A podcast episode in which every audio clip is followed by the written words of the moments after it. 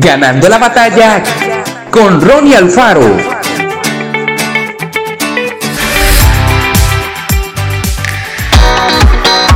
Primera de Corintios 9:27. Sino que golpeo mi cuerpo y lo pongo en servidumbre, no sea que habiendo sido heraldo para otros, yo mismo venga a ser eliminado. ¿Cuánto tiempo perdemos esperando que lleguen las ganas?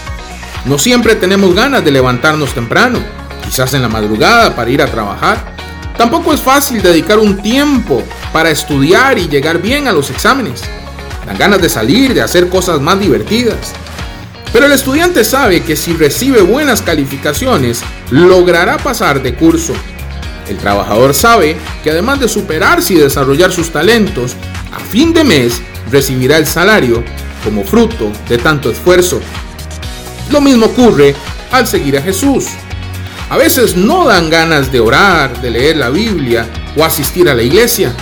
Siempre hay algo que parece más importante.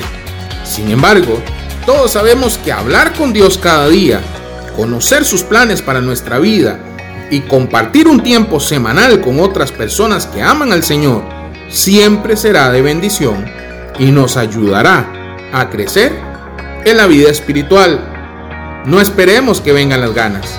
Empecemos a orar, leer, estudiar y trabajar. Y las ganas, sentimientos que vienen y van, acompañarán nuestra decisión y podremos disfrutar haciendo lo que es bueno para nuestra vida. La disciplina personal nos ayudará a progresar en cada cosa que decidamos hacer. Tratemos de estudiar todos los días un poco Intentemos leer un capítulo de la Biblia cada noche antes de acostarnos. Hablemos con Dios todas las mañanas o las tardes a la misma hora.